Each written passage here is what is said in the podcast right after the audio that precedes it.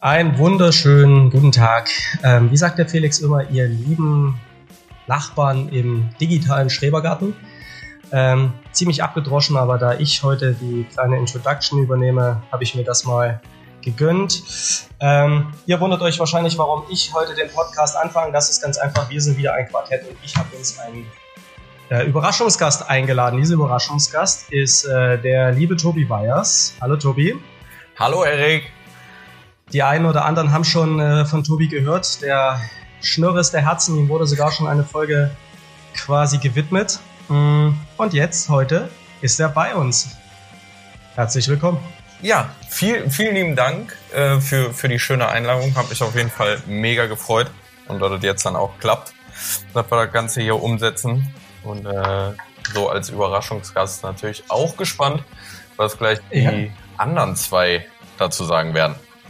Ja, man muss ja der Pferde, also man muss ja sagen, du und ich, du, ich, äh, du, Sonja und du, Felix, wir kennen uns ja alle. Ne? Genau. Ganz, das ist, das ist ja, du bist ja quasi unsere Schnittmenge, bevor wir uns eigentlich kennengelernt haben.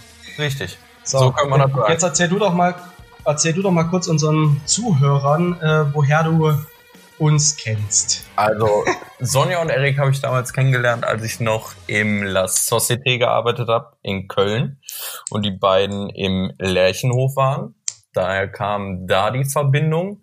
Und den lieben Felix, den habe ich kennengelernt im Schlosshotel Hugenbrot, als er noch seine Ausbildung gemacht hat und ich äh, nach der Ausbildung dahin gewandert bin. Und äh, so schließt sich dann auch wieder der Kreis warst du quasi Felix sein Facharbeiter. Ja, ich, ich, ich würde. Warst du Felix sein Vorgesetzter? So könnte man es sagen, ja. Als er dann äh, rüberkam ins Pöttchen, als er im dritten Lehrjahr war, da äh, war ich sozusagen die, die führende oh. Hand. Oha. Äh, stimmt es, dass der Felix, also der Felix sagt ja, dass er früher, also Felix ist ja eine beleibte Seele, ähm, nicht dick, aber eine beleibte Seele ein Mann im Saft und Kraft. Aber er sagte mal, als er Koch war, war er fett. So weit über 100 Kilo. Ist das die Zeit, wo er mit dir gearbeitet hat? Äh, also Felix hatte natürlich den, den gewissen Körperbau des äh, Koch, wie man sich das so damals vorgestellt hat. äh, aber ich weiß jetzt nicht, ob der über 100 Kilo gewogen hat. Ich sag mal, die, die Hosen so und die Kochjacken waren noch ein bisschen weiter. Aber jetzt ähm, im Verhältnis du als Hungerhaken, du warst ja damals schon nicht viel mehr als heute. Hungerhaken ist vielleicht auch übertrieben, aber drahtig. Nee, Einigen uns auf drahtig. Ich, äh, ja.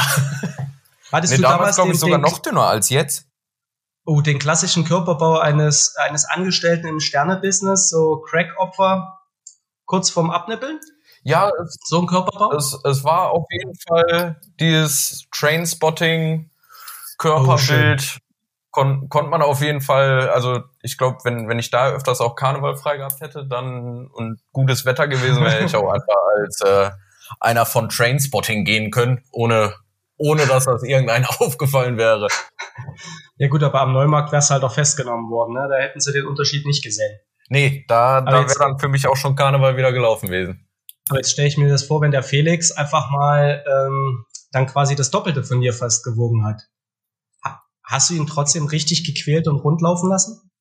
Ja, der, der Felix, der Felix ist ja, ist ja eigentlich damals schon, schon immer ein guter gewesen und äh, sehr gewissenhaft hat er auch, auch seinen Job gemacht. Daher musste man da jetzt gar nicht so viel Feuer geben. Und ich glaube, zu dem Ach, Zeitpunkt war, war es für mich auch noch komisch, weil, weil Felix ist ja auch älter als ich. Äh, generell dann als, wie alt war ich denn da, 20 oder so? Nee, 20 war ja. ich, als ich nach, nach Köln. Ich glaube so gerade 18, 19 so um den Dreh, so kurz. Ja, ja. ja, 18 müsste das gewesen sein, weil ich kurz vorm 18. die Ausbildung fertig hatte. Äh, und das war natürlich schon auch für mich ein bisschen komisch. Hast da irgendwie alles ältere Menschen und dann musste denen auf einmal sagen, was da ist. Daher war dann doch noch so ein bisschen Zurückhalt und äh, nicht so, wie sich das dann die Jahre ergeben hat, wo man dann auch ganz entspannt älteren Leuten mal kurz gesagt hat, was macht ihr da? So, Überlegt euch Wie alt bist du jetzt? Äh, 30. Naja, also ein bisschen jünger als der Rest von uns, okay. Genau. Aber gut, das heißt ja, das heißt ja, du machst den Job jetzt auch schon fast 15 Jahre, ne?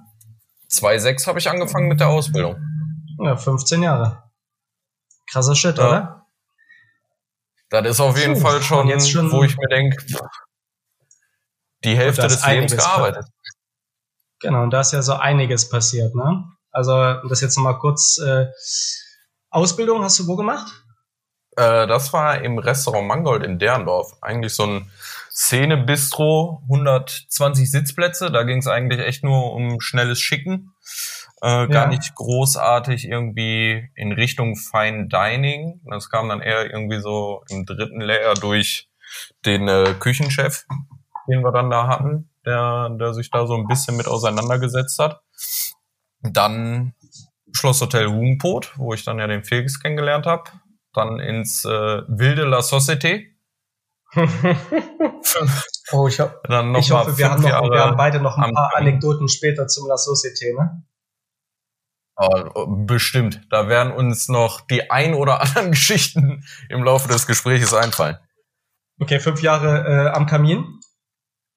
Genau, und jetzt seit zweieinhalb Jahren äh, Küchenchef und seit kurzem Mitteilhaber im Restaurant Hanapel in Essen. Ja, das war auch, das habe ich auch diese Woche erst gelernt, dass du da jetzt mit äh, Mitbesitzer bist. Herzlichen Glückwunsch. Ähm, Vielen lieben Dank. Großer Schritt, ne? Äh, definitiv. Da, da, da tut die Verantwortung nochmal doppelt so weh oder wiegt doppelt so schwer.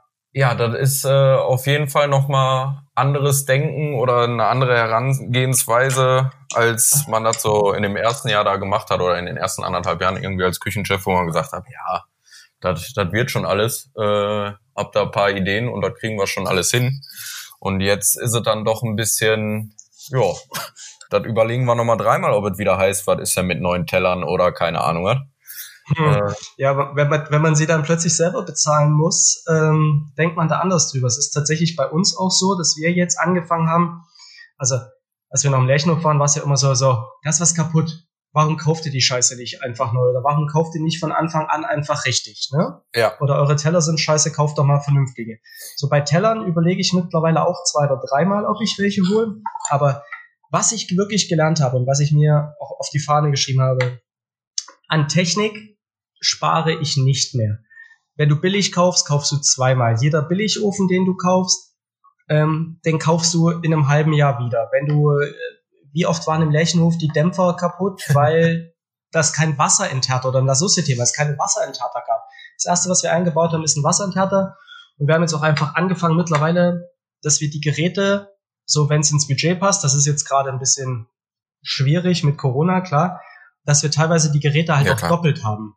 Also jetzt kein Pacojet, aber wenn der, wenn die KitchenAid kaputt geht, dann ist sie halt irgendwie vier Wochen weg. Zweite KitchenAid, ein zweiter Mixer. Ähm, wenn der Ofen, wir haben unten im Keller so einen kleinen Ofen, das ist tatsächlich so ein etwas günstigeres Modell, den gibt's noch ein zweites Mal.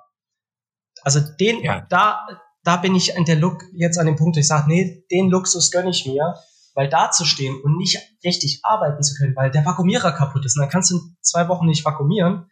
Ja, was ist denn das für eine Scheiße?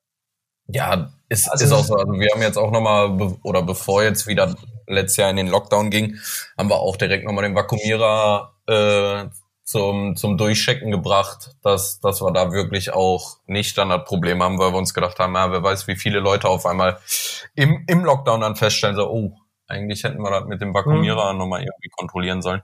Deshalb, also dabei ja, bei Technik, aber da wir haben letztes ja. Jahr kurz vor Weihnachten festgestellt, dass man einen Vakuumierer ja warten muss. Also ich hatte das irgendwie einfach nicht auf dem Schirm, dass man da Öl, dass man da Öl wechseln muss. Und dann musste ich so kurz vor Weihnachten, weil er nicht mehr zog, habe ich den Erik Werner angerufen und gesagt, Erik, ich weiß, du kannst es. Ich würde jetzt mit dem Vakuumierer vorbeikommen. Bin ich da vorbeigekommen und dann sagt er, wann hast du das letzte Mal ge gewechselt? Noch nie. Okay, das Ding lief zwei Jahre. er guckt so hinten durch das Sichtfenster und sagt, das Öl ist noch ganz klar, hätte ich jetzt gar nicht überlegt. Guckt seinen Sous-Chef durch und sagt, aber Herr Werner, da ist gar kein Öl mehr drin. Deshalb sieht das so aus. und ja, dann haben die das aufgeschraubt, dann kam nur noch so, da kam, kam so blitzeschwarzes Motorenöl rausgelaufen, weißt du, so. Und danach haben sie, haben sie Neues aufgefüllt und dann ging die Maschine wieder. Ja, etwas, was ich gelernt habe. So, bevor wir jetzt die Leute weiter mit technischen äh, Details langweilen, lieber Tobi, würde ich jetzt erstmal kurz äh, unsere Kollegen, Freunde und Mitpodcaster dazu holen.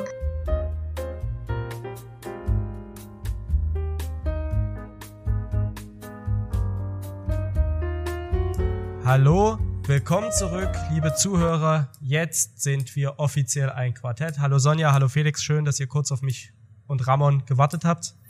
Kein ähm, Problem. Ramon. Ist der Ramon. So, für die, die sich jetzt wundern, wir haben das ja vorher schon gesagt, der Ramon hört jetzt erstmal zu, während äh, unsere liebreizenden, stark motivierten und vom Wetter nicht beeinflussten Mitpodcaster ihren Tipp in den Raum werfen. Warum jetzt vom Wetter? Hallo Sonja. Ja, Alter, ich weiß ja nicht, wie es bei euch in Hamburg ist, aber hier das ist alle. Ich, das habe ich eben schon mit Felix geklärt, da ist genau dasselbe Wetter. Ah ja, okay, alle halben Stunden ist äh, entweder raus an den Aachener Weiher in der Badebutz oder den Sch Schneesturm überleben. Ähm, so ein richtiges Aprilwetter. Ich weiß auch gar nicht, was die Leute immer mit, äh, mit Klimawandel haben hier. Das ist ein Aprilwetter, wie es im Buche steht, oder? Naja, wenn du jetzt mal überlegst, dass es letzte Woche 25 Grad waren. Ja. In Chemnitz waren gestern einfach mal 15 Zentimeter Neuschnee. Ja, ist doch auch mal was Schönes, weil die, die haben ja sonst ja. nichts. Die haben nichts außer Neuschnee, sehr gut. Und der ist jetzt auch schon fast wieder weggeschmolzen. Ah, oh, die Armen im Osten. Ja. Bringt uns zurück ja, zu unserem Freund Ramon, wie wir es im Osten so schön sagen. Du willst jetzt Tipps von Aber uns haben. Äh, ja, mach die Tipps, komm. Sonja, Sonja sieht schon so wissend aus. Felix, fang du an, wenn die Sonja so wissend aussieht. Ich habe mich, hab mich bestimmt irgendwo verquatscht oder sie hat irgendwas gelesen. Gelesen? Wo soll ich denn was? Auf Entschuldigung. Mobiltelefon. Ja, ich wollte, dazu möchte ich, ich wusste, dass das kommt, lieber Erik. Der Einzige, der andere Nachrichten auf anderleuts Mobiltelefon liest, bist du. Das mache ich nicht absichtlich, das ja, passiert. Ja, genau, das mache das mach ich überhaupt nicht absichtlich, dass das ich auf das andere Mobiltelefon gucke und die Nachrichten Muss ich lese. noch nicht mal. Deine, dein Telefon ist immer in meinem peripheren Blickfeld, da muss ich nicht aktiv drauf gucken, wie ich eine Unterhaltung führen und einer anderen ja, zuhören kann. Ja, das geht dich aber überhaupt nichts an, was auf meinem Handy. Du musst ja das, nicht hingucken. Da macht dir eine Spiegelfolie drauf, wenn es dich stört. Ich kann ja nichts Mich dafür. Nicht. Ja. Das ist äh, super, super schön. Also ähm, Tatsache, äh, ich würde mich total freuen, wenn du mich extrem überraschst. Ähm, ich. Äh, Was wahrscheinlich nicht passiert. Äh, ja, du, äh, es, es, es kann durch, äh, durchaus passieren, aber ich würde eine, eine Herleitung machen. Ne?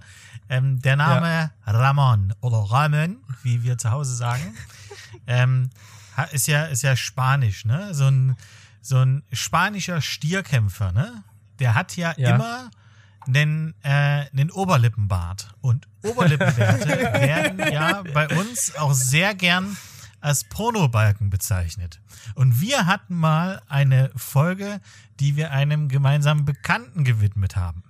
Die hieß auch äh, Pornobalken. Von daher yep. gehe ich davon aus, ähm, dass wir das den gemeinsamen Bekannten heute in der Folge haben. Richtig, das ist der, Abs ist der Sachsen-Paule.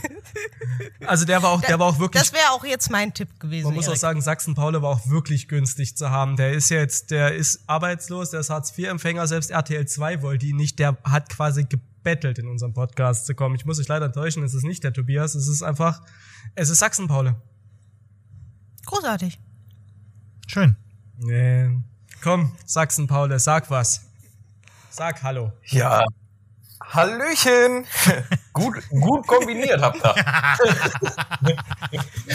also, da vom Felix schon äh, ganz fein Zug mit, mit dem Spanier und dem Pornobalken, ne? dass man da dann äh, natürlich auf mich nur zurückgreifen kann. Ja, also Felix, ich bin froh, dass äh, unsere, unsere ähm, Vermutung tatsächlich gestimmt hat. und dass es nicht die andere ja. war. Ja, gut. Obwohl es bestimmt auch lustig geworden wäre, wenn, glaube ich, Sachsen-Paulo jetzt hier einfach sitzen würde. Ich hab's aber notiert, ich frag mal an. Der hat bestimmt kein, Man der hat bestimmt kein Management mehr. Nee, ich wüsste aber, ich wüsste jetzt nicht, was ich mit dem äh, erzählen sollte. Ja, aber vielleicht könnten wir ja eine Unter so eine Rubrik schaffen. Sachsen-Paule testet Billigprodukte. Also Sachsen-Paule testet sich einfach durch die Jahrproduktpalette von, von Rewe und Edeka für uns. Da, da bist, du wieder, da bist du wieder bei deinem Lieblingsthema, den Jagdprodukten. Ja, vielleicht könnte Sachsen-Paul auch in Zukunft einfach die, die äh, Nachos für mich probieren. es gibt ja, so viele ja tolle Ideen. Ne? Aber wollen wir vielleicht zu unserem zurück, Gast zurückkommen? Zurück zu, zurück zu Tobi, ja, natürlich. Ähm, ich habe es ja gerade schon im Vorgeplänkel. Nee, ich habe das schon im Vorgeplänkel, das wollte ich sagen. Ich habe es schon im Vorgeplänkel für unsere Zuhörer. Ich habe schon die maximale Schnittmenge von uns mit dem Tobi heute grob abgehandelt. Ich habe natürlich ausgelassen, dass du und der Tobi früher mal was miteinander hattet, Felix. Ähm, Da, da, davon wollte aber ich ich jetzt glaube, da, direkt davon, erzählen. davon erzählst du jetzt einfach mal. Ja, abso Genau. absolut. Also es war eine sehr schöne Zeit. Es hat auch wehgetan, äh, dass wir uns dann so lange nicht gehört haben. Umso schöner war es, dass äh, durch, äh, durch euch beide ähm, äh, der, äh, der Kontakt irgendwie wieder zustande gekommen ist. Und das war im Übrigen, ich habe mir die Bilder von eurer Eröffnungsparty, äh, ähm, Party, die ihr mit Freunden hattet, als ihr das Neo äh, Biota eröffnet habt, habt ihr so im, im Freundesbekanntenkreis äh, so ein äh, Öffnungsdinner gemacht. Und ähm, da habe ich den Tobi äh, entdeckt und dachte erst so, what? Was macht denn der da? Er sah natürlich äh, so schön aus wie eh und je. Ja, Ich glaube, er hatte Ja. einen Hut auf, wenn ich mich richtig erinnere. Ja, hat er so ein. ich glaube ja, Hut, Hut und Hemd sogar. Uh, er hat sich Ja rausgeputzt. gut, nur ein Hut, Es da wärst du auf jeden Fall aufgefallen. Beiger Hut Ja. und ein, ein hellgraues, fast Leinenhemd, grober Stoff auf jeden Fall, leicht meliert. Ähm, der, der Und eine helle- Hose wahrscheinlich und Schuhe. Also enge Hose. Würde ich, würde ich jetzt mal vermuten. der Tobi hat, glaube ich, keine Hosen, die nicht an den Eiern kneifen. Die müssen bei ihm einfach auch sehr eng sein. Außer Oder? die Jogginghosen. Sonst, sonst sind die Jeanshosen doch äh, enger geschnitten. Das, das ist korrekt. Aber äh, kann, kann, man, kann man mit den Dingern auch wirklich gut skateboarden? Ja, weil äh, dadurch, dass die so eng anliegen, fühlt sich das teilweise an, als ob das einfach nur die zweite Haut ist. Also du kannst die Hose dann natürlich nicht äh, in den Kniekehlen tragen, aber das fühlt sich schon beim Skateboardfahren für mich angenehmer an, als wenn ich da irgendwelche Baggy Pants von den Anfang 2000er rauskramen würde, irgendwo aus dem Keller. Äh, äh, Hast du ernsthaft noch irgendwelche Baggy Pants von 2000? Ja, das könnte durchaus sein, weil ich sag, die würden mir heutzutage immer noch nicht passen. Äh, Ja. Von daher äh, Wertanlage, sag ich mal. Aber vielleicht kannst du einfach dem Felix schicken. Felix mal eine nach Hamburg schicken. Ich, das, das verstehe ich gerade nicht. Was, was meinst du damit, Erik? Naja, wir haben das ja, ich hab, wir hatten ja gerade schon vorher geklärt. Ähm, ich habe den Tobi gefragt, wie das war, als äh, du in deiner Ausbildung war und ihr zusammengearbeitet habt, weil du hast uns ja mal erzählt, dass du als Koch weit molliger warst, äh, über 100 Kilo, 120 hast du glaube ich gesagt. Und Ja, äh, ich habe den Ich glaube, 116 waren das Maximum. Aber irgendwie so in der Richtung. Ja, ja, du, alles gut. Auf, auf jeden Fall habe ich dann halt auch die Frage in den Raum geworfen, ob der Tobi ja damals aussah wie so ein Crack-Opfer und ob er sich trotzdem getraut hat, dich fertig zu machen. Und ich kann dich beruhigen, der Tobi hat gesagt, du warst schon damals ein guter, gewissenhafter. Er hat sich nicht gelohnt, dich fertig zu machen. Du hast ihm keinen Grund gegeben. War ein bisschen enttäuscht. Ganz ehrlich, ich war ein bisschen enttäuscht. Tobi, echt. Ich, also ich, ich bin Tatsache jetzt auch ein bisschen enttäuscht. Aber das ist, Ja. ähm, es ist ja auch schon verdammt lange her. Also wir haben, äh, also wirklich, Tobi und ich, wir haben seit 2000, w- wann bist du im Pott weg? 2009? Ja, 2,9 bin ich abgehauen. Ähm, ich glaube, wir hatten dann äh, vereinzelt immer mal, äh, haben wir uns äh, Dickpics äh, auf Facebook geschickt.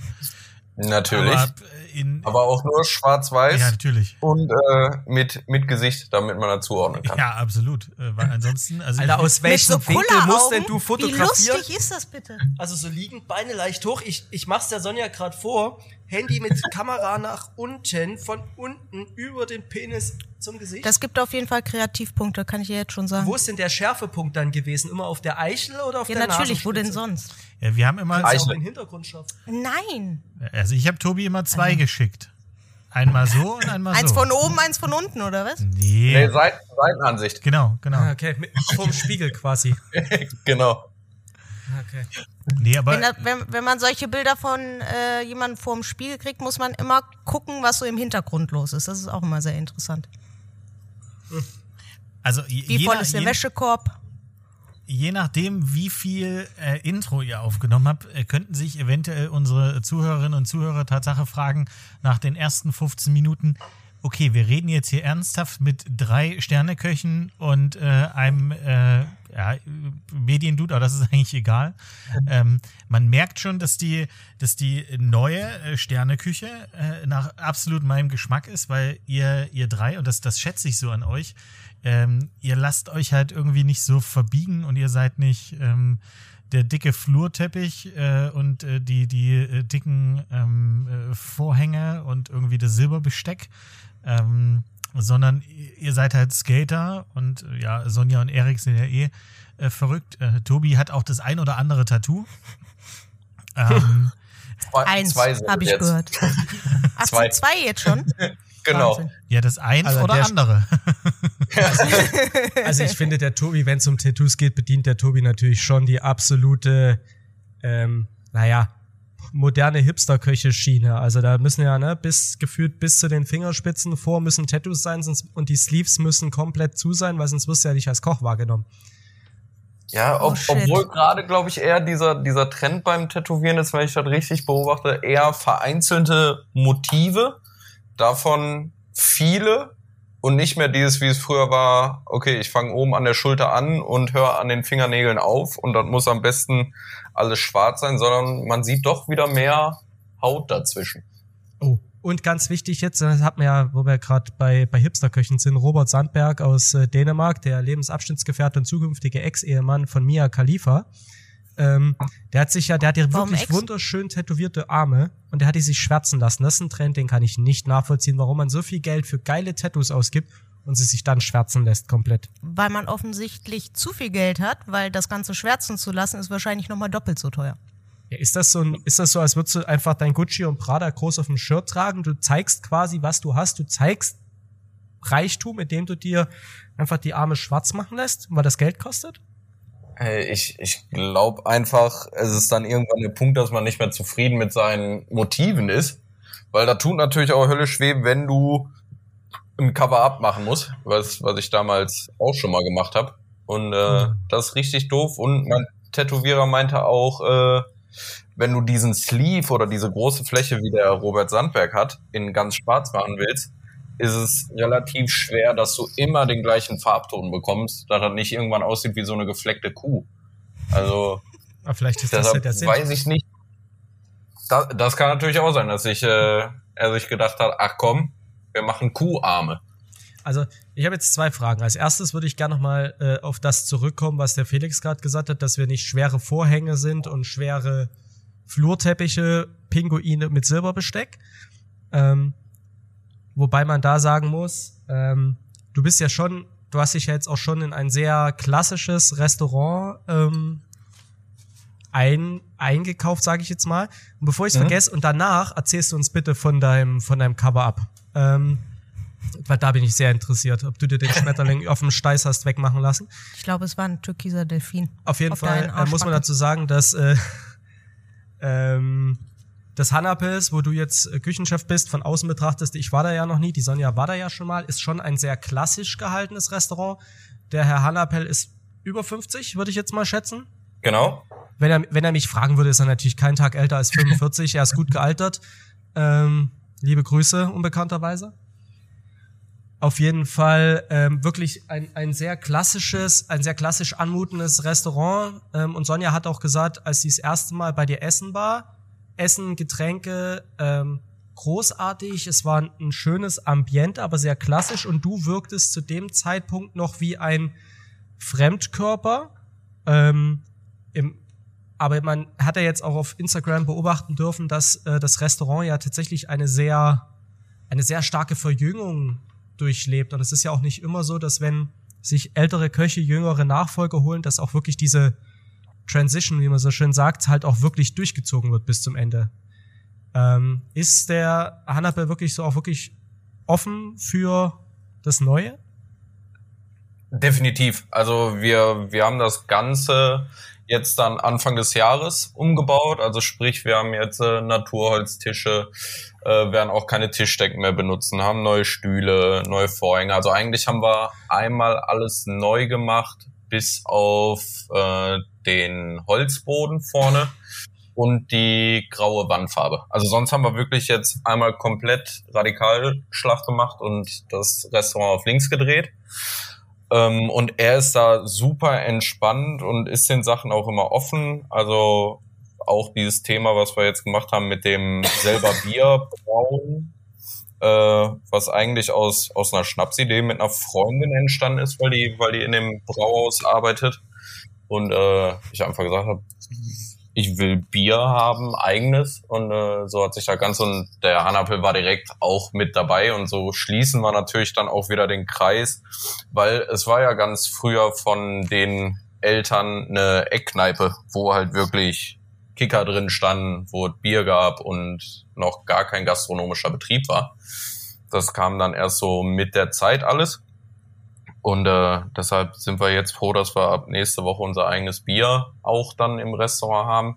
Und der ist da allen Sachen wirklich komplett offen. Also nicht, nicht jemand, wo, wo man denken würde, okay, alles was Neues ist scheiße, sondern gerade die Veränderung und eher die Thematik kein Stillstand. Finde ich, finde ich großartig. Wir kennen das ja, äh, das Gegenbeispiel, dass am Anfang immer gesagt wird, ja, man muss, man muss sich verjüngen. Wir wissen, ähm, ja, und wir lassen euch Neue da Sachen ausprobieren, etc. Genau, wir lassen euch da freie Hand und dann sieht man halt so auf halbem Weg, dass die Leute sich da doch dagegen sperren. Ja, weil halt auch eine ganz große Angst dann da ist, dass man die Gäste, die man ja momentan hat, dann einfach als Stammgäste verliert. Ja. Ja, also den, die Sorge haben wir erstaunlicherweise nie irgendwie gehabt. Also gerade auch, als ich da angefangen habe vom, vom Kochen her, wie ich Gerichte machen kann und wie weit ich die Gäste da auch irgendwie bisschen triezen kann. Muss ich echt sagen, haben wir mit unseren Gästen extrem viel Glück, weil die eigentlich jeden Schwachsinn mitmachen. Und ähm, dementsprechend jetzt auch in der Corona-Zeit nach dem Umbau und wenn die Gäste dann Essen abholen kommen bei uns, dann sehen die auch schon mal so einen kurzen Punkt, wie das Restaurant jetzt aussieht und wirkt und die waren auch alle begeistert davon. Deshalb haben wir da echt Glück und mussten uns da keine Gedanken drüber machen, so, oh, ob wir da jetzt irgendwie Stammgäste verlieren. Einzige kann natürlich sein, dass da vielleicht ein, zwei Stammgäste abspringen, weil es nicht mehr den Tisch gibt, den es seit 15 Jahren jetzt an der einen Ecke stand.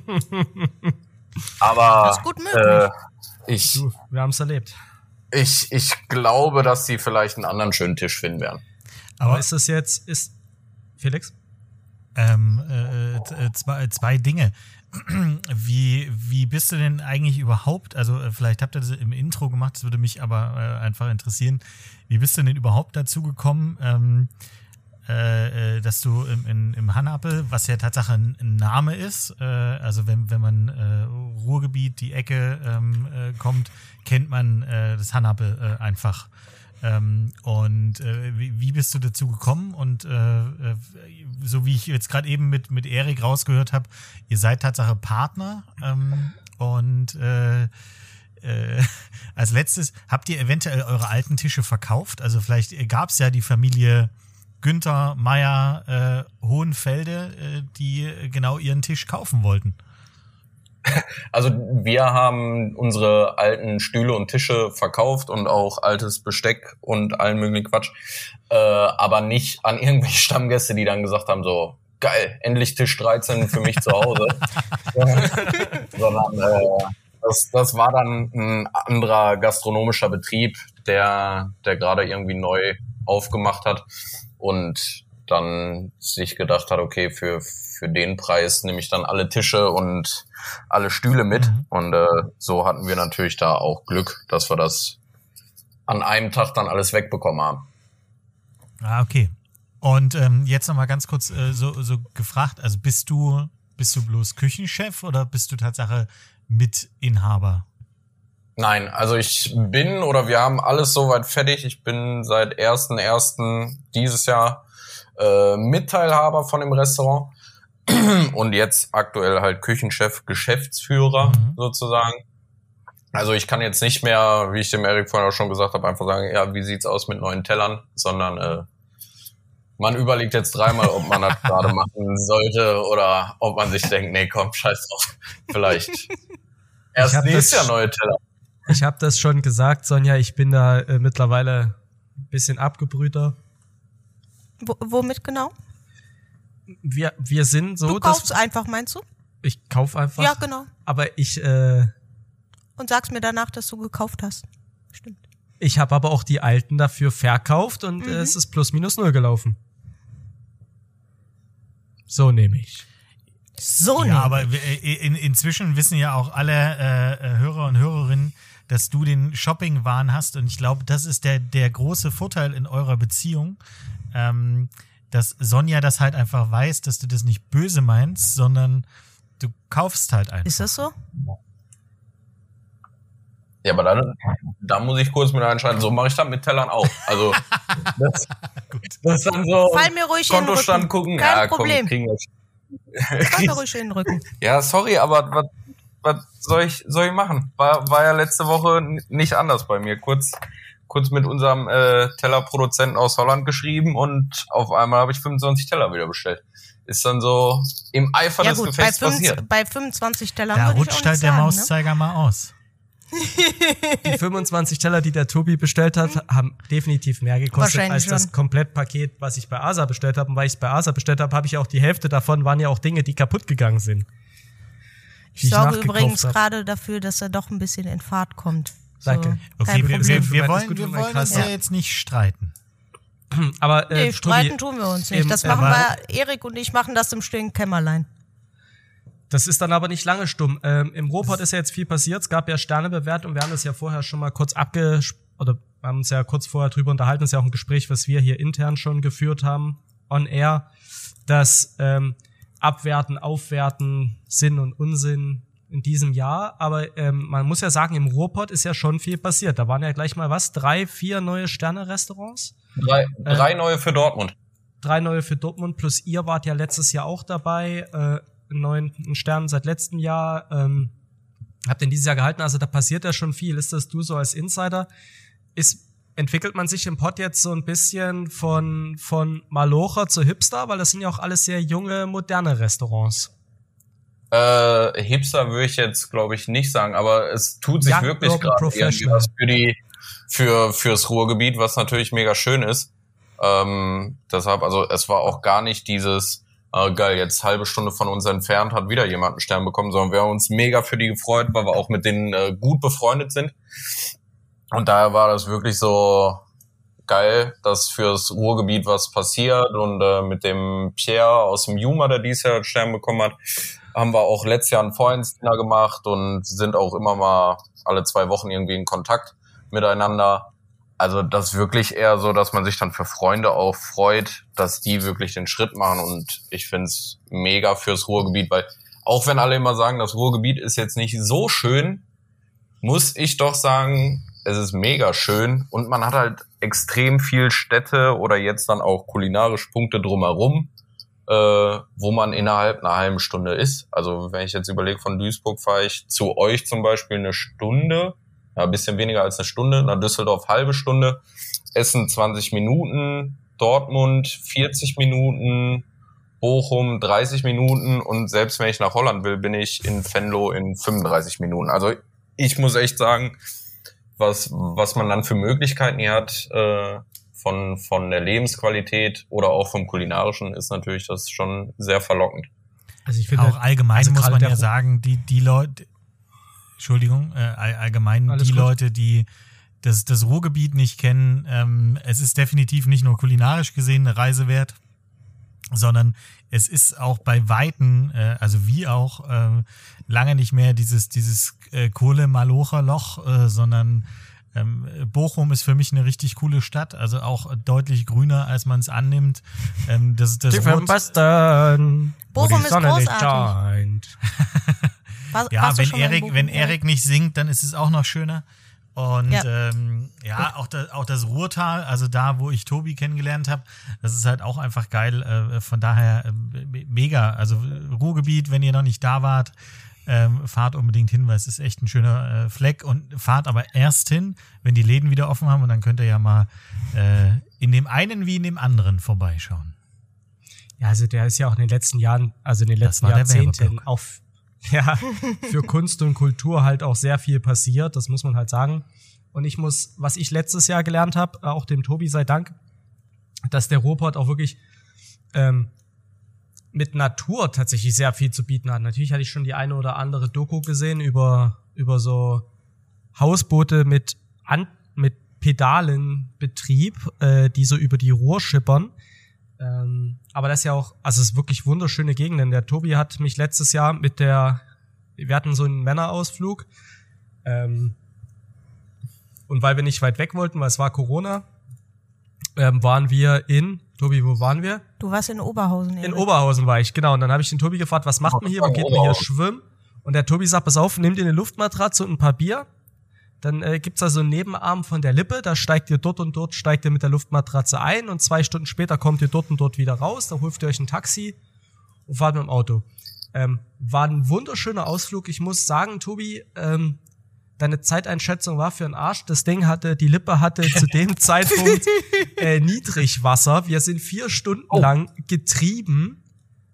Wasser, also stromabwärts in einer Geschwindigkeit. Ne? Wir waren, wir hatten alle irgendwie acht Bier. Und als wir nach vier Stunden dann ausgestiegen sind, weil kein Ende in Sicht war, hatten wir nicht mal die Hälfte des Wegs hinter uns gebracht. Und dann sind wir irgendwo übers Feld zur Straße und zurück. Es war, es war ein wilder Ausritt, aber es war wirklich wunderschön. Wir sind da, wir haben uns auf unsere Luftmatratzen ge gelegt, haben so ein kleines Floß gebaut. Ähm, sechs junge Herren mit äh, einer Kiste, einer Kiste Bier im Schlepptau im Schwimmring. Es war ein mega geiler Ausflug. Vielen Dank für den Tipp. Kann ich nur jedem empfehlen. Ja, ne? Aber ähm, die Schlauchbootfahrer, die das professionell gemacht haben, also die da diese Schlauchboottouren, die haben uns ganz komisch angeguckt. Die waren, glaube ich, neidisch. Und unser ja. Highlight, und unser Highlight ja, war, auf halbem Weg schwamm da eine einzelne Dose Heineken. Oben. Wir hatten kein Bier mehr und dann kam diese eine Dose Heineken. Es war keine Nachricht drin, aber sie war noch voll und wir haben sie getrunken und sind nicht dran gestorben. Du mit deinem Magen ja, hast sie getrunken? Sehr gut. Abgefahren. aber, aber ich kenne das. Also als wir das mal mit den Jungs gemacht haben, äh, haben hatten wir den gleichen Plan. Luftmatratzen, Bier und äh, wir lassen uns treiben.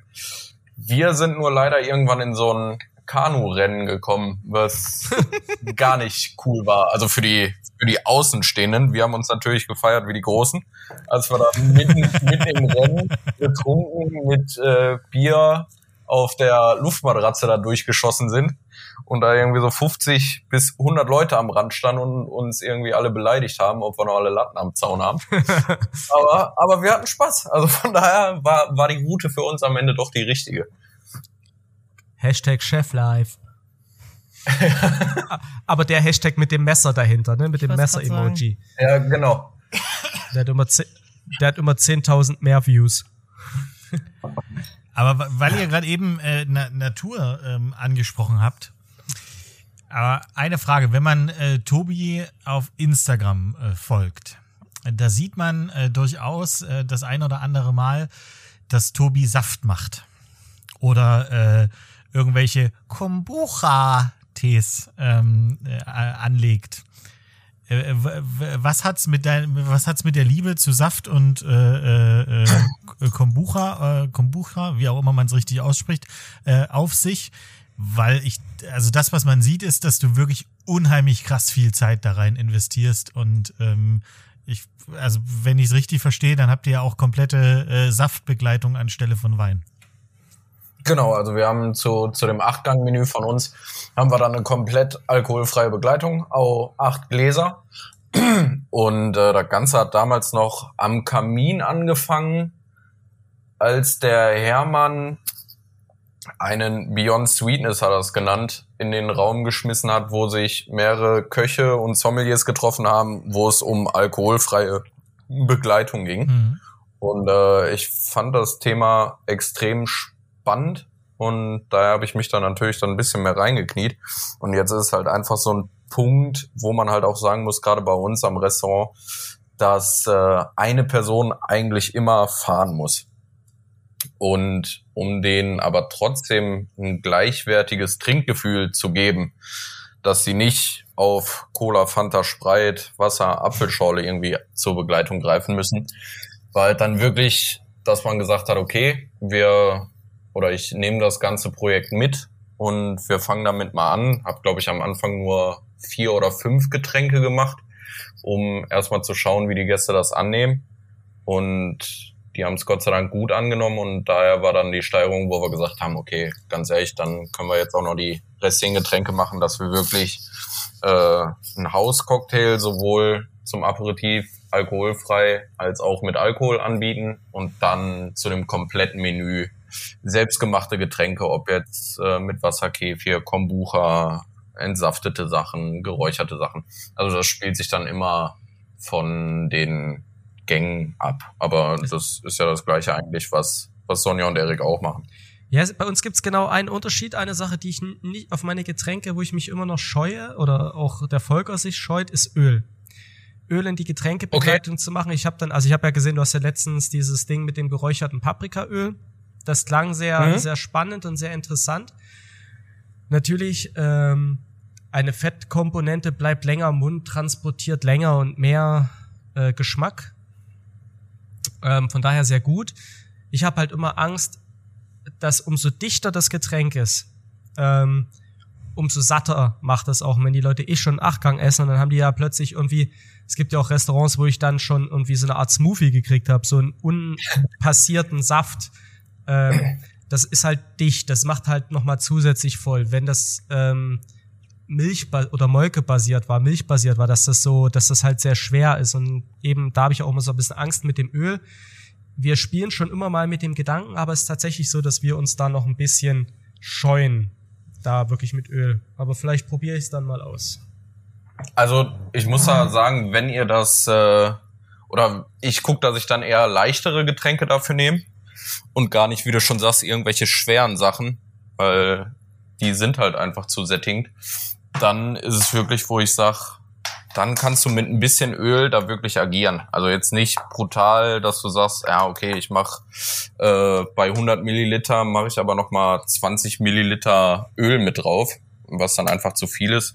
Und ich habe es mir angewöhnt, in der Flasche eigentlich schon zu zu mischen, dass ich halt den Kombucha in dem Fall, wie wie ich es letztens gemacht habe, den äh, in die Flasche fülle und dann nur ein bisschen Öl oben mit in die Flasche gebe und dann vor dem Servieren eigentlich das Ganze einmal durchschüttel. Dann hast du nämlich und Öl. ein bisschen Boah, weniger Öl immer mit dem Glas. Eieiei. Kohlensäure und Öl stelle ich, mir, stell ich mir als ganz wilde Komponente vor, also Kombination vor. Ähm, aber wo du das gerade sagst mit den 20 Milliliter, äh, Sonja hat ein bisschen geschmunzelt, ich weiß nicht, kannst du dich noch dran erinnern, als du im Kamin mal dieses, diese ja, Vinaigrette als Getränk dazu hattest. Also da, da muss ich jetzt gerade schmunzeln, wo du sagst, auch so ein bisschen in die Richtung, die Dosis macht das Gift, leichte Getränke mit ein bisschen Öl. Ich habe dann noch dieses, diese Erzählung von der Sanja im Kopf mit der Vinaigrette. Vielleicht ja, willst du das ja mal. Ja, ich weiß schon nicht mehr, wozu es ging. Aber es war eine Vinaigrette. Und das war. Und was mit Heu Wo? auch, ne? Nee, nee. Genau. Oder?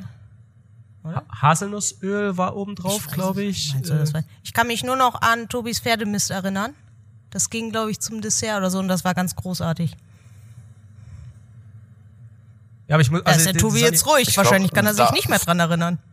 ja, Sonny hat mir halt erzählt, dass sie dann so ein Getränk gekriegt hat, dass die Getränkebegleitung schon gut war, aber dass halt diese, diese Vinaigrette halt einfach ein Totschläger war, weil da halt wirklich so ein Fingerdick Öl oben drauf schwamm. Ja, es war einfach eine Vinaigrette. Ja. Mit zu viel, also mit sehr sauer. Ja. ist ja auch ein Entwicklungsprozess, ne? Ja, das. Wollte gerade sagen, das ist ja jetzt auch schon wie lange her? Vier, Fünf? vier Jahre? Ja. Fünf? Nee, das ist, das ist schon länger her, weil. okay. Es war zwischen, den, es war den zwischen Laden, Den Laden gibt's ja schon fast seit drei Jahren. Und da waren wir auf jeden Fall noch hier im äh, Märchenhof. Oder dazwischen. Ich weiß, glaube ich, war die Übergangsphase. Sagen wir vier Jahre. Vier, fünf Jahre. Ja. ja. Ja, in der Zeit passiert ja viel. Ich finde das, ich finde auch gut, dass ich, dass die, dass ich diese ja, Getränkebegleitung. Ja wo, wo sich ne? dann doch noch das eine oder andere. Ja, wenn ich dran denke, dass es noch vor, vor zehn Jahren oder so, ähm, Leute, die halt vorangegangen sind und gesagt haben, wir machen eine alkoholfreie Getränkebegleitung und soll halt nicht nur Cola sein. Ich glaube, der Stem Stembergs waren auch welche davon, die dann halt Vernamensäfte genau und ja. zu jedem Gang von Namensaft und da sind wir wieder Boah, da bist, du, da bist du richtig satt danach, ne? Das hatte ich nämlich einmal. Das ist eine schöne Idee. Sie waren damit auch vor, also mit schon auch eher früh dabei, alkoholfreie ja, gut, Begleitung Die Säfte sind auch lecker, aber du kannst also A, es ist zu süß und B, bist du halt einfach, du bist so gesättigt und es ist so dicht in deinem Mund, dass du, also du kannst danach auch nichts mehr essen. Aber ich, ich glaube, die, die wirklich sich damit als allererstes so auseinandergesetzt haben, glaube ich, Henkel und damals, glaube ich, sogar noch Thomas Sommer oder Peter Müller. Ja, also, also Peter Müller hat es ja dann irgendwann auch weitergemacht. Und ja, wobei die Getränkebegleitung war ja gefühlt immer wirklich Nils sein Ding. Ne? Also die hat er auch nicht wirklich aus der Hand gegeben. Der hat die entwickelt und hat sie dann ex also hat sie dann auch von den Sommeliers so ein bisschen unterstützen lassen, aber das hat er sich noch im Lehrbach damals ja nicht aus der Hand nehmen lassen, diese Getränke selber zu machen. Das war noch zu einer Zeit, da war ich noch im, im Bandom. Mhm. Ähm, also ja, also klar, der war da absolut in Deutschland absoluter äh, Vorreiter, muss man, muss man da auch sagen. Hat das auf ein ganz, der hat das damals schon auf ein ganz anderes Level gehoben, ne? Der und dann halt Geiger als als ähm, Saft- und Sekko-Manufaktur natürlich, die das dann auf ein industrielles Niveau gehoben haben. Ich sag jetzt mal, wenn du wenn du nicht in der Lage bist oder nicht die Zeit oder die Leute hast, um das selber zu machen, ist, glaube ich, hier Geiger immer ein ganz gutes ähm, ja, eine ganz gute Alternative dazu, weil ich finde, der auch immer an, an vielen Stellen viel Süße dabei, aber die kannst du guten Gewissens, der denkt halt auch out of the box. Was ist das? Geräucherte Apfel mit, mit Auster oder so, die du da kriegst als, als Sekko. Ähm, also auch schon wildere Glaub, Kombination. Ja. Also als Kaufempfehlung für zu Hause, wenn man mal irgendwie zu Hause was kocht, einfach mal was von Geiger kann man nicht viel falsch machen. Was schönes Wildes. Aber ja. äh, wenn, wenn, ihr, wenn ihr jetzt von, von Wild sprecht, äh, wie, äh, wie, wie macht ihr es denn? Also redet ihr jetzt im, im Neobiota Tatsache mit eurem Sommelier und äh, sagt, okay, was, was denkst du, passt dazu? Oder ähm, seid ihr auch eher direkt bei der Entwicklung des jeweiligen Gangs, sagt ihr, okay, äh, geschmacklich äh, könnte das jetzt nochmal eine, äh, eine, eine Unterstreichung des Ganzen sein. Und natürlich geht die äh, Frage äh, auch an Tobi, aber ich weiß bloß nicht, ob ihr äh, ein Sommelier habt oder ob ihr, äh, ob das, äh, also Sommelier in klassischen äh, Sommelier oder ob das, äh, wie ihr das bei euch macht. Ähm, also bei, also bei, bei uns halten wir das Ganze so, dass ich mich ja, dann mach mal. nee, nee, nee, nee, jetzt hast du angefangen. Tobi, jetzt hast du angefangen. Jetzt bringst du halt auch zu Ende. Okay. Äh, ja, ja, so. ja mache ich jetzt auch. Ich, ich, ich beeile mich. äh, nee, also bei, bei uns ist es so, dass, dass ich natürlich mir Gedanken am Anfang schon darüber mache. Weil, gut, wenn man dann irgendwie ein Gericht schreibt, hat man ja auch gewisse Vorstellungen, wie das Gericht schmecken soll und was dann getränketechnisch äh, alkoholfrei dazu passen könnte. Aber ich habe mir dann die, die Lena, unsere Stellvertreterin im Service, äh, mit an die Seite genommen und die hat da auch extrem viel Freude dran. Und äh, mit der bespreche ich dann die ganzen Sachen nochmal und die ist dann auch einer der ersten, die dann mal die Gerichte probiert, um sich dann noch weiter Gedanken dazu zu machen. Aber de facto ist das natürlich, glaube ich, ein bisschen einfacher, wenn man das Gericht schreibt und dann gleichzeitig überlegt, okay, was passt da gut zu, was mit Kohlensäure, ohne Kohlensäure, äh, was Fetteres oder was mit Säure. Ich glaube, das ist schon ein bisschen einfacher und glaube ich auch ein Grund, weshalb äh, Nils Henkel da dann auch am Anfang so äh, rausgestochen hat, dass er einfach sagen konnte, ja, ich habe die, die Gedankenwege fürs, fürs Gericht und dann auch fürs Getränk. Also grundsätzlich, grundsätzlich ist es ja so, dass du eine Getränkebegleitung, eine alkoholfreie ähm, oder im Zweifelsfall auch, sagen wir jetzt mal, eine Cocktail-Pairing, wenn du als, kannst du viel besser auf das Gericht eingehen als in Anführungsstrichen nur ein Wein. So. Jetzt ist immer die Frage, es ist ja schon ein bisschen komplexer, wo fäng, wie machst du es? Wenn du wie, wie der Tobi und wie wir eine etwas modernere Küche hast, die vielschichtiger ist ähm, und aromreicher, ähm, passen zum Beispiel eher passen sehr gut klassische Weine dazu, die halt wirklich keine Schnörkel, geradlinige klassische Weine. Hast du eine sehr, was natürlich dem Sommelier auch ein bisschen den Spielraum nimmt, hast du eine sehr klassische Küche, dann kann der Sommelier halt auch ausflippen, dann kann der halt auch viel besser wilde Weine, Natural Weine, ähm, eckige, kantige, besondere Weine kombinieren. So, da ist die Herausforderung für den Sommelier ein bisschen größer, finde ich. Und damit ähm, ist es halt so, dass wenn du dem bei der moderneren Küche die Getränkebegleitung gibst, ist er wieder ein bisschen geforderter. Bei uns ist es so, dass äh, am Anfang, als wir aufgemacht haben, habe ich das hier mit der Sonja schon komplett alleine gemacht. Wir haben das komplett produziert. Ähm, aber es ist auch nicht gut verkauft worden, weil der Service auch einfach darauf noch nicht geschult genug war, den wir damals hatten. Und dann kam der Volker ja zu uns und der war schon so ein bisschen in dem Thema. Und dann haben wir das am Anfang, ähm, habe ich das gemacht und habe mich von ihm unterstützen lassen. Und mittlerweile ist es so, dass wenn ich einen Teller in die, in die Runde werfe oder die Sonja einen Teller in die Runde wirft, ähm, dann macht der Volker erstmal macht erstmal was. Wir haben ja vorher schon drüber geredet. Der ist jetzt mittlerweile fast drei Jahre bei uns. Das heißt, der kann sich auch schon vorstellen, wie Essen, wenn Tobi sagt, wenn er Essen schreibt, weiß er schon, wie es ungefähr schmecken wird. Und der Volker ist so, dass wenn ich oder die Sonja ihm irgendwas erzähle, dann, der kennt ja unseren Stil mittlerweile, dann kann er sich auch schon vorstellen, wie, wie das schmecken wird und kann dann quasi schon von alleine mit Getränkebegleitung anfangen macht dann schon mal was. Meistens hat er schon was in der Hinterhand, wenn wir anfangen. Also wenn der erste Teller von dem Gericht auch über ein, auf dem Pass steht zum Kosten, hat der Volker meistens schon auch ein, ein Wein dazu und ein Getränk dazu, weil wir halt vorher drüber gesprochen haben.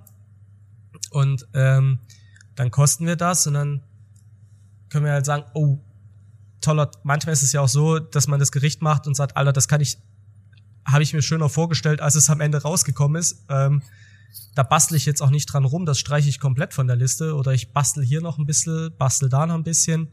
Genauso ist es mit dem Getränk, entweder das passt perfekt oder es braucht noch Feintuning. Ist es komplett das Falsche? Manchmal ist es dann auch so, dass man sagt, ah, Getränk ist scheiße, passt überhaupt nicht. Und dann sag ich halt, oh Volker, hier, ich habe und die Idee, probier das mal aus. Ähm, oder manchmal ist es auch so, dass wenn wir Dinge sammeln, einmachen, kennt der Tobi ja auch, dann hast du ja so ein paar Sachen in deinem Kühlhaus stehen, von denen ja der Sommelier oder der Servicemitarbeiter ja auch teilweise gar nicht weiß, dass sie da sind.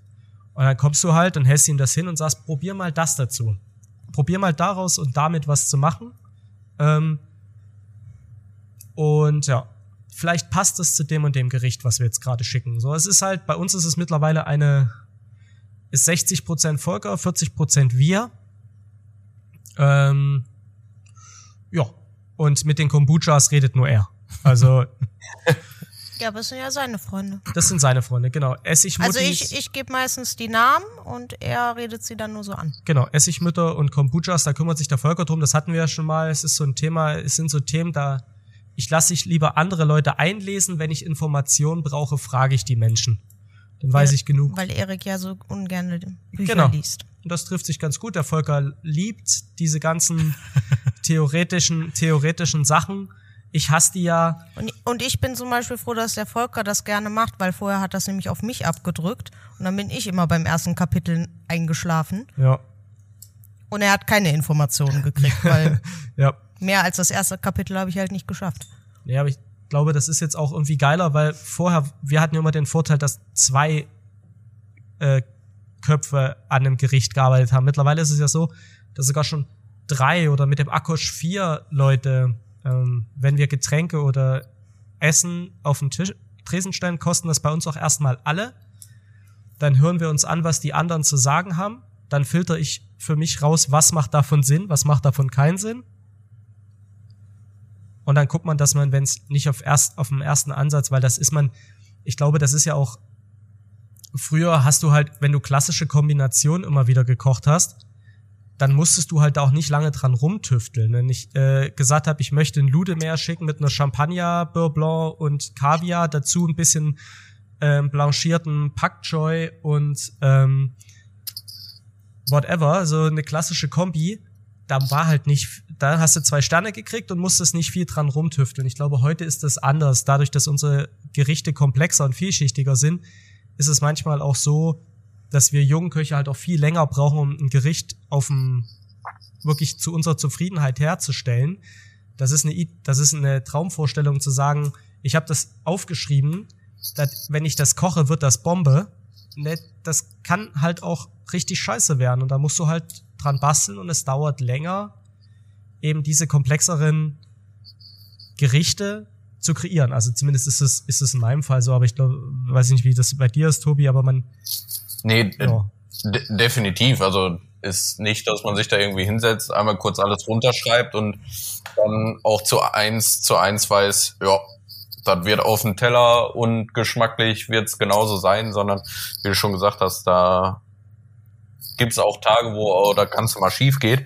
Und was wir uns angewöhnt haben, ist einfach, wenn wir dann alle Gerichte soweit fertig haben und auch alle Getränke, dass wir uns dann mit dem kompletten Team einen Tag treffen und dann vorne im Gastraum wie Gäste eigentlich von den Snacks vorneweg bis zu den Pralinen und Macarons und alles hinten raus das ganze Menü einmal essen mit den alkoholfreien, mit den Weinen, dass wir wirklich genau auch sagen können, gut, wir haben jetzt gerade das, was für uns machbar ist, äh, auch zu 110 Prozent umgesetzt. Und da ist aber auch schon ganz oft dann nochmal gekommen, äh, in, in der Menüreihenfolge stimmt was nicht oder das Getränk von dem zweiten Gang passt viel besser zum fünften Gang und dann wird halt alles nochmal so ein bisschen umgeschmissen und zieht sich dann nochmal irgendwie eine Woche.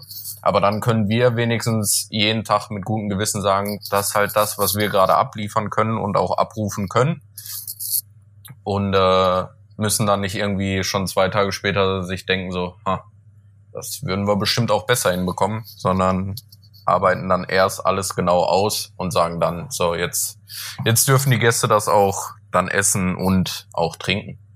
Tobi, was waren die besten zwei Gastmomente in deinem letzten Jahr? Sei es irgendwelche E-Mails, die dir Leute geschrieben haben, Kontakt mit Gästen, wo du dir so denkst, ernsthaft? Mhm.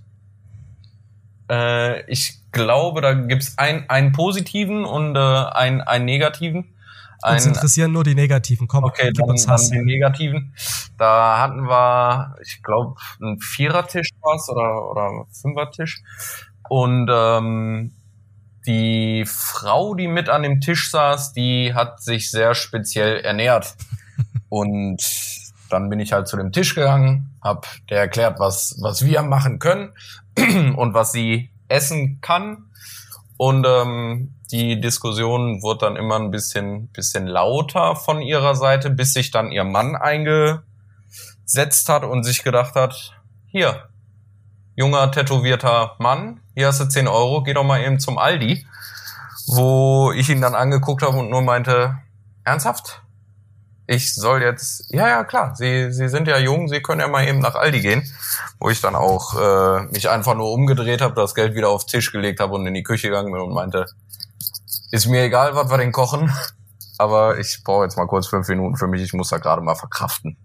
Äh, das war schon so, wo ich mir gedacht habe, so dreist muss man erstmal sein. Dann einfach jemand äh, Geld in die Hand geben und sagen, ja, dann geh doch einkaufen.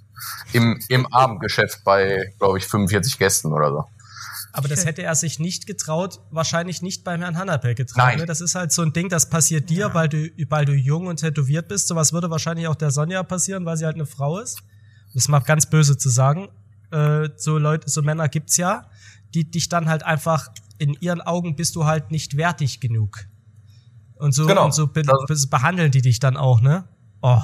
Das, das war auch 100% sein Blick. Das war so ein tätowierter Mensch der kann, kann nicht viel wert sein, der kann jetzt auch für mich einkaufen gehen. Und das war so, wo ich mir gedacht habe, ja, du bist, du bist gut drauf. Hey, du kannst also, ja ruhig sagen, solche Ficker. Ähm, also das, das ist ja das, das ist ja das Schlimme, dass es solche Ficker leider äh, in, in jeder Lebenslage gibt. Und ich glaube, äh, vor zehn Jahren hat man das Ganze einfach noch nicht so richtig wahrgenommen. Ähm, die Leute gab es aber damals schon. Ich äh, erinnere mich bloß, äh, Tobi, wir hatten ähm, eine, eine, eine Stammgastfamilie, äh, wo äh, die Frau äh, kein Olivenöl äh, zu sich genommen hat. Ich weiß nicht, wenn du dich noch dunkel dran erinnern kannst. Ähm, und die, äh, da, da musste gefühlt immer die ganze Küche geputzt werden, wenn die kam und äh, äh, Olivenöl musste weggeräumt werden und da ging gar nichts. Und äh, am Ende hat sich herausgestellt, dass es einfach nur, ähm, also keine Allergie oder sonst irgendwas war, sondern sie mochte halt einfach kein Olivenöl. Ähm, aber, ja. aber wie aber die, oft du das hast, ich habe das ist wie die klassische, ich habe eine Knoblauchallergie und in 90 Prozent der Fälle wollen sie einfach am nächsten Tag nicht stinken. Ja, aber dann kann man das doch sagen. ja, aber es ist halt ein, ja, aber es ist ja einfacher zu sagen, du hast eine Allergie, nee. weil doch. Für die Für, Leute, für ist die Leute schon. Für uns Ja, aber wo, nicht. wo, aber wo, wo, wo ist das denn für die, also das ist ja das, was ich nicht verstehe. Man, man kann ja in einen Dialog gehen und das kann man im Übrigen überall. Man muss bloß auf, äh, in den Dialog auf Augenhöhe gehen und sagen, es, äh, es tut mir leid, ich äh, mag kein, kein Knoblauch oder äh, es, es gibt ja genügend andere Sachen, die man nicht mag und gibt es eine Möglichkeit, ähm, das auszutauschen. Es kann ja auch äh, heißen, nein, gibt's nicht. Oder das, ähm, das soll so gemacht werden. Ein- Eine gute Servicekraft kann ja dann Tatsache die Idee, die ihr hinter dem Gericht habt, ähm, verkörpern und sagen, ähm, äh, probieren Sie es doch nochmal. Wenn es beim zweiten, wenn Sie beim nach dem ersten Gang sagen, nee, das passt irgendwie nicht, äh, dann, dann ändern wir das natürlich. Das ist ja, das ist ja genau die Kunst von Restaurants, die ihr, ähm, äh, die ihr habt, ähm, dass sowohl die Leute, die in der Küche stehen, wie auch die Leute, die äh, vorne im Service sind, so auf die Menschen eingehen äh, sollten oder äh, eigentlich auch in den meisten Fällen können, ähm, dass sie halt genau diesen Spagat hinbekommen. Aber dann gibt's halt, wie gesagt, auch einfach diese Ficker, äh, wo du dir denkst, am liebsten würde ich dir jetzt sagen, bitte verlass den Laden. Mach das doch einfach. Das ist ja das Schöne, dass wir das heutzutage können. Aber weißt du, das hat Wir doch die konnten das- Generation. Im Lerchenhof habe ich das einmal gemacht, ne? Ja, das haben doch die zwei Generationen vor uns einfach versaut. So ganz klassische Gastronomen, als es noch, als man noch das Gefühl hatte, man muss sich als Gastronom, bist du, bist du ähm, Bittsteller und hast dich immer in so eine demütige Haltung zu begeben, wo man noch für jeden Gast alles möglich gemacht hat. Hauptsache, er kommt wieder und lässt gutes Trinkgeld da, wo es zu allem Ja und Amen hieß. Und die, und die Leute, das sind meistens auch ältere, gestandenere, die dann äh, viel in so, die dann halt einfach ein bisschen einen, Schuss weggekriegt haben, weil vor 20 Jahren sind sie ihm noch in den Arsch gekrochen und haben alles möglich gemacht. Und die Leute heute, wenn du in ein Restaurant gehst, kommt ein Koch oder ein Kellner zu dir und sagt, das geht nicht. Und selbst wenn er es dir charmant sagt, das begreifst du gar nicht. Früher ging's doch auch, warum ging's denn heute nicht mehr? Und das sind dann die, die einen auf dick machen. Und da muss ich sagen, das haben uns einige Kollegen und auch ehemalige ähm, ja, Arbeitgeber, für die wir gearbeitet haben, halt auch eingebrockt, weil sie halt sich einfach in so eine demütige Bückstellung begeben haben, nur um ein bisschen mehr Trinkgeld zu machen. Und wir dürfen die Suppe heute ausbaden. Danke dafür. Entschuldigung. Oh, das war, das war aber eine ganz dezente Hasstirade. Erik, ich bin äh, Er hat positiv, sie extra, glaube ich, ein bisschen kürzer gemacht. ich bin posi positiv beeindruckt. Weißt du?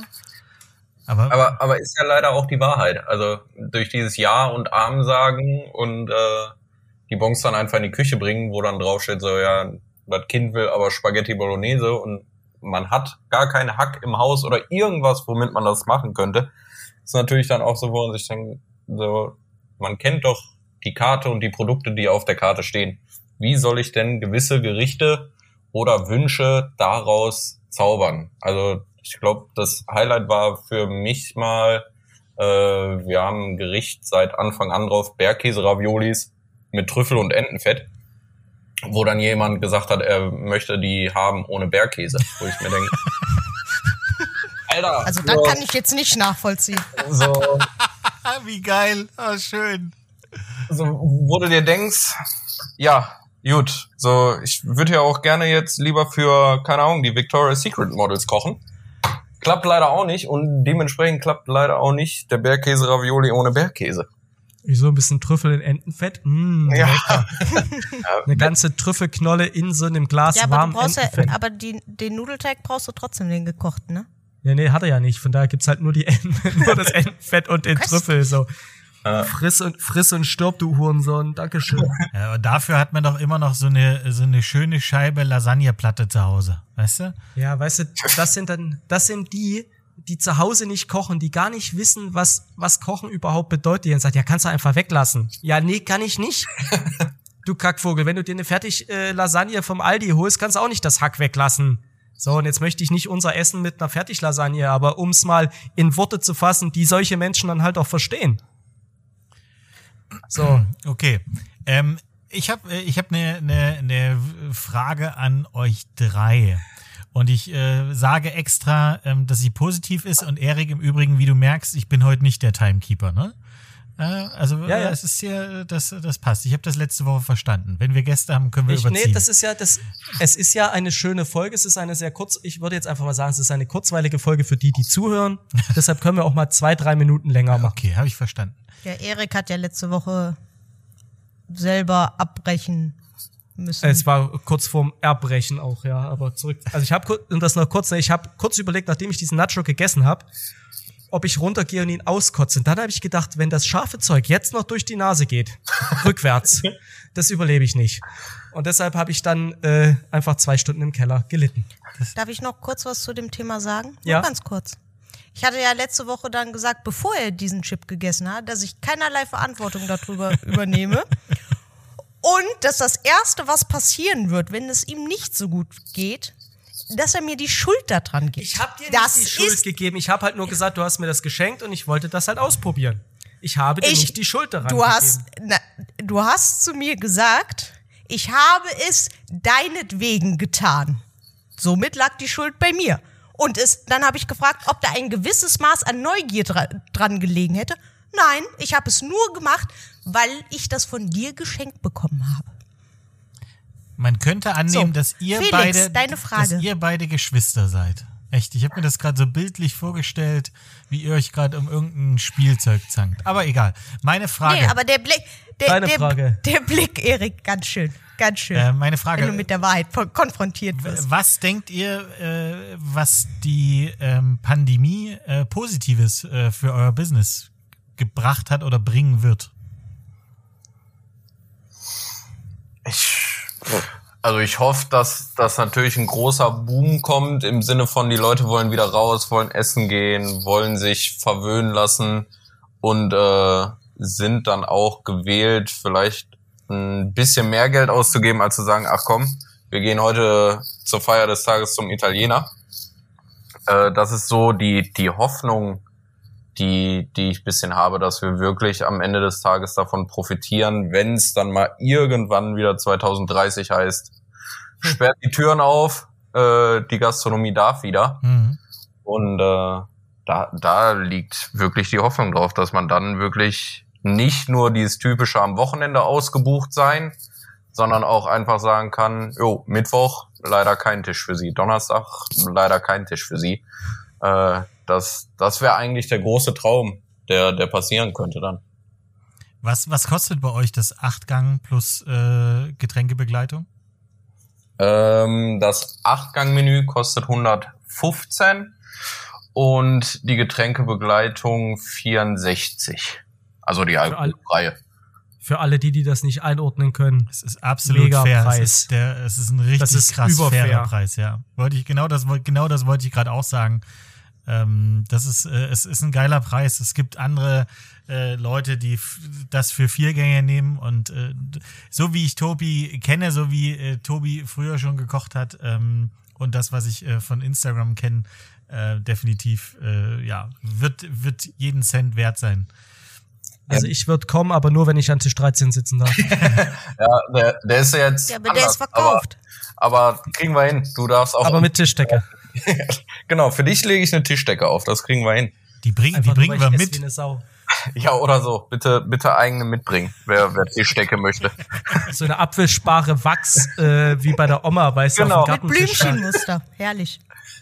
Nein, also wir, weshalb wir natürlich auch äh, so einen Preis, wir wollen es da auch nicht irgendwie unter Wert oder so verkaufen, aber wir, wir sind ja auch im Ruhrgebiet. Sprich, wir haben ja auch äh, anliegende Orte, wo das Geld jetzt nicht gerade so sitzt, dass man sagen kann, ach komm, selbst wenn wir 150 nehmen, wir haben hier das Klientel, was dann immer kommt, sondern wir wollen ja für, für alle erreichbar sein. Ob jetzt die, die genug Geld haben oder die, die sagen, pff, da spare ich jetzt ein halbes Jahr drauf hin, um mir das leisten zu können mit meiner Frau oder keine Ahnung was, wollen wir halt alle Gäste dazu bekommen, dass sie einfach mal bei uns vorbeischauen und sich irgendwie verwöhnen lassen kulinarisch.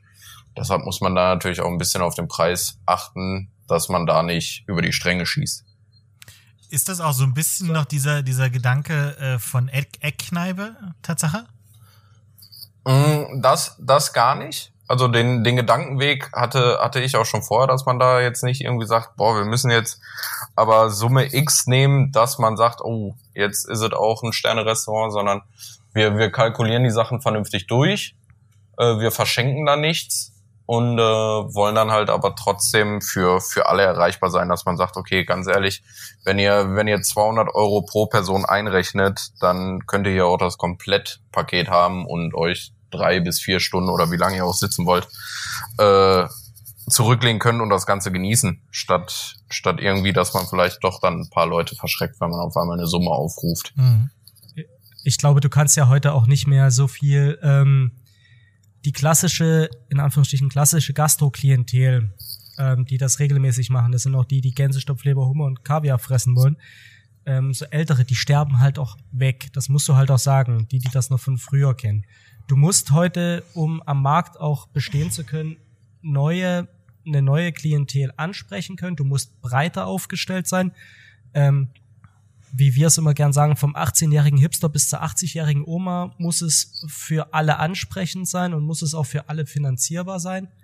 Ähm, dann bildest du, hast du auch eine schöne Mischung an Gästen im Restaurant und bist halt auch länger am Markt, weil wenn sich junge Leute das heute leisten können, dann kommen die die nächsten 10, 20 Jahre auch noch zu dir. Ja, vor allen Dingen, wenn sie es sich leisten können, dann sagen sie halt auch ihren Freunden, wie cool es war, dass man da hingehen kann, dass man es sich leisten kann. Ja. Also es ist Essen, ne? wir, wir kommen ja Gott sei Dank weg von dem Punkt, dass du heute, dass du in Deutschland immer sagst, Qualität von Essen wird in Masse ge gerechnet, so. Ähm, und von daher, ähm, es ist ja immer noch, man darf das nicht, das ist ein super fairer Preis, acht Gänge mit Getränkebegleitung 165. Aber ähm, es ist trotzdem nicht wenig Geld. Das muss man halt noch dazu sagen. Ne? Für viele ist das, die können davon zwei Wochen Familien, die können davon zwei Wochen essen zu Hause. Ne? Das muss man immer so ein bisschen ins Verhältnis setzen. Ich drei. Aber ja, ich find's gut, dass sich das halt heute auch mehr Leute leisten können, dass junge Gastronomen halt auch so denken. Nicht ihre, ihre Arbeit unter Wert verkaufen, sondern einfach mehr Menschen die Möglichkeit zuteil werden lassen, sich das auch mal zu gönnen und auch mal so ein bisschen in seinem Alltag zu entfliehen. Finde ich gut. Absolut. Sonny, hast du noch was Positives, was der Lockdown für dich hoffentlich mitbringt? Gastronomisch? Hm, gastronomisch. Deine Wohnung ist jetzt schön, ja. Meine, meine Wohnung ist wunderschön. Und meine Terrasse ist jetzt auch richtig wunderschön. Wenn jetzt nicht so ein Scheißwetter wäre. Ähm, ja, ich glaube, was positiv ist, dass äh, ganz viele Gastronomien sich jetzt neue Konzepte überlegen mussten und alle mit dem Takeaway auf jeden Fall trotzdem Geld verdienen konnten. Nicht, dass ich irgendjemanden kenne, dem es Spaß gemacht hat oder Spaß macht. Aber das ist ja, also wir haben ja von letztem Jahr Ostern zu diesem Jahr Ostern einen ganz deutlichen Fortschritt gemerkt hm. mit dem, was wir äh, im Takeaway gemacht haben. Äh, ich schule ja jetzt um auf Logistikbeauftragte wenn das nichts mehr wird mit der Gastro. Aber es haben ja auch ganz viele andere Leute, haben ja auch äh, andere Ideen gehabt, wie sie irgendwas umsetzen können, sei es Brauhäuser oder es gab ja auch zu Karnevalszeiten, ich meine, wir haben auch eine Karnevalsbox gemacht, aber es gab auch noch andere Läden hier in der Stadt, die das gemacht haben, die dann halt auch so kleine Nischen sehen. Und das finde ich eigentlich, das ist schon was Positives, dass man so ein bisschen über diesen Tellerrand des, du hast den Gast im Restaurant, drüber hinaus sieht, weil man es halt muss, aber es entstehen ja dadurch auch richtig schöne Dinge.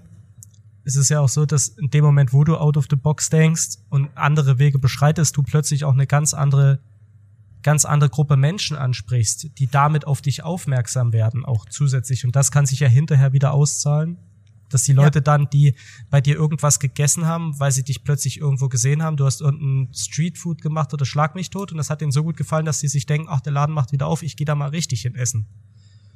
So, ne? Nee, nicht, dass es heißt, dass äh, out dass wir deswegen gerne in die Box packen. Schönes Wortspiel. ich wollte es gerade sagen. Gern geschehen, sagen. Erik. Ja, gern ähm, geschehen kleines negatives Gegenbeispiel. Ich hatte einen Kollegen. Wir waren posit nee, ich, ja, positiv. Ich wollte doch nur ja. positive Sachen. Ja, ich möchte jetzt noch was sagen. Ah. Ähm, okay, Ach komm, es ist, es ist nicht so negativ. Ich hatte einen Kollegen, als der erste Lockdown kam, direkt nach einer Woche, sagte der zu mir, ja, ist ja geil, jetzt gehen viele Läden pleite, ähm, dann suchen wieder viele, viele Kellner und Köche einen Job, dann müssen wir den endlich nicht mehr so viel bezahlen. Die sind ja aktuell so super teuer, Angestellte. Ich denk so, Alter, du bist jünger als ich, ähm, du müsstest es doch besser wissen, dass, dass wir haben früher für einen Hungerlohn gearbeitet. Du bist heute Gastronom. Du willst doch nicht, dass deine Angestellten genauso leiden wie du. Also ich finde eher so, wir bezahlen sie einfach weiter fair, auch wenn es jetzt plötzlich äh, der Markt wieder hergebe, sie für weniger einzustellen, weil früher musste man halt auch mal Leute für viel zu viel Geld einstellen, weil man war halt in Zugzwang. Ähm, ich bringe jetzt äh, was Positives daraus. Ich glaube, Mitarbeiter, die jetzt so viel Zeit zu Hause verbracht haben, die wirklich auch gerade in der Sternegastronomie, die wirklich ihren Job gerne machen, die lecken sich die Finger, die werden wieder in die Läden laufen und sagen, geil, endlich wieder arbeiten und werden so viel Kraft, Energie und Ideen mit in ihre Restaurants bringen, ähm, weil sie einfach so froh sind, wieder arbeiten zu können. Ähm, und davon werden auch die Restaurants dann wieder profitieren. Also da wird auch viel nochmal man hatte Zeit, Dinge auszuprobieren, sich mit neuen Themen auseinanderzusetzen. Davon werden viele Restaurantkonzepte einfach profitieren. Sie werden besser, sie werden stärker, sie werden vielleicht sogar individueller. Finde ich gut. Ähm, kann man so machen. So, und jetzt hau ich den Timekeeper raus. Ähm, Felix, war das okay? Ich habe noch was Positives reingebracht. Also ich bin du, ich bin ganz beseelt, deswegen sage ich ja nichts okay. mehr. Okay, also der Timekeeper. Ich würde sagen, der Tobi hat heute die letzten Worte, aber die würde ich gern steuern. Erzähl uns von deinem Cover-Up und verabschiede unsere Gäste. Es war wunderschön mit dir. Es hat riesen Spaß gemacht auch. Also hab mich auch sehr gefreut darüber. Erik guckt mich so an, ja, ich äh, Du hast den Tobi angesprochen, deswegen wollte ich jetzt da nicht so reinfahren. Nee, also, ich habe überlegt, ob ich sag, ich hab dich lieb, aber dann wollte ich nicht der Einzige sein, der zum Tobi sagt, hab dich lieb Tobi, und wollte nicht dumm dastehen. Gut, danke. Ich hab dich lieb, Tobi. Ich hab euch auch lieb. Ja, ja. Ich, Felix ich, und dich natürlich ja, auch. Ich hab dich auch lieb, Tobi. Immer, ja, immer dieser Zugzwang, meine Güte. Du kriegst, ja, du kriegst nachher wieder ein Foto. Der, der ne? Ja, seit, seit wann hat der Erik eigentlich so ein Problem damit? Ich wollte nicht der Einzige sein, der hier sagt, ich hab dich lieb. Was ist denn mit dir heute? Ich als Mann muss auf meine Maskulinität achten, ja, und ich dachte, Felix, du als auch gestandener Mann, du bist auch mal in der Lage, dich gegen den Strom zu wenden. Du lässt dich einfach auch zu leicht manipulieren und mitreißen, ne? Ich, ich erinnere bloß nochmal an den Anfang. Ich war der, der ihm Dickpics schickt, ne? Felix P. Turek, der Mann, der später auf der Querdenker-Demo mitläuft. Aber dann mit Maske.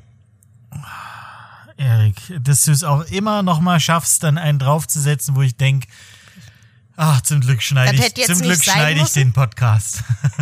Ja. So, ich halte jetzt das Maul. Tobi, the stage is yours. Ja, dann erzähle ich noch mal diese wunderschöne Geschichte von meinem Rückentattoo, wo, wo mein Tätowierer und ich uns gedacht haben, ja, so ein Schriftzug wie Strange and Honor, das schon, das ist schon ein cooles Ding. Man muss dazu sagen, ich glaube, ich war gerade 18 oder so.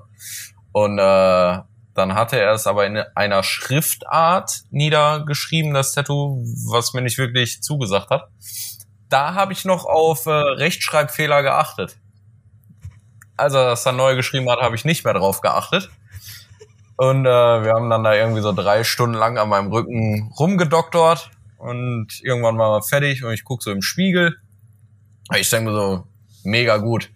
Er sagt, jo, ich bin auch zufrieden. Ja, zu dem Zeitpunkt war halt ein Gasttätowierer aus Los Angeles da und er guckte sich das so an und sagt so, Jungs, das stimmt so nicht, was ihr da gemacht habt. Ja, und dann hat er, oder haben wir beide am Ende des Tages, einen Buchstaben vergessen. Äh, war es also nicht, war kein T mehr drin, also war es einfach nur noch am Ende HG.